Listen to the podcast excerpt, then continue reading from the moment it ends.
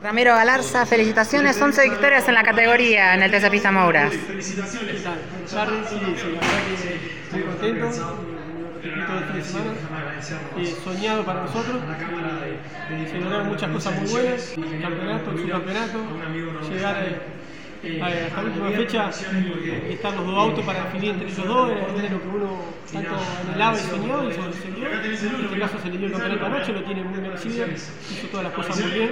Un lindo campeón, bueno, también lo merecía, le salieron las cosas bien este fin de semana, pero tenía un gran auto y una gran posibilidad, no se le pudo dar, pero se lleva su campeonato que no es poca cosa. Ignacio y Lucio van a continuar en la estructura 2023 cuando hacen al TC Mouras. Esa es la idea, esa es la idea que estén los dos en el Moura saliendo de la categoría.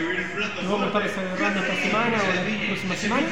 Y bueno, ya pensando en proyectar todo el 2023 que se viene pronto. ¿Y cómo quedaría el equipo Galarza con las distintas, las distintas categorías de la CTC, además de, de su continuidad en el TC Mouras? No, no, el equipo estaría formado por dos Pistas Moura y dos TC Moura. Eso es lo que hemos pensado hacer y lo vamos, vamos a tratar de cerrarlo así.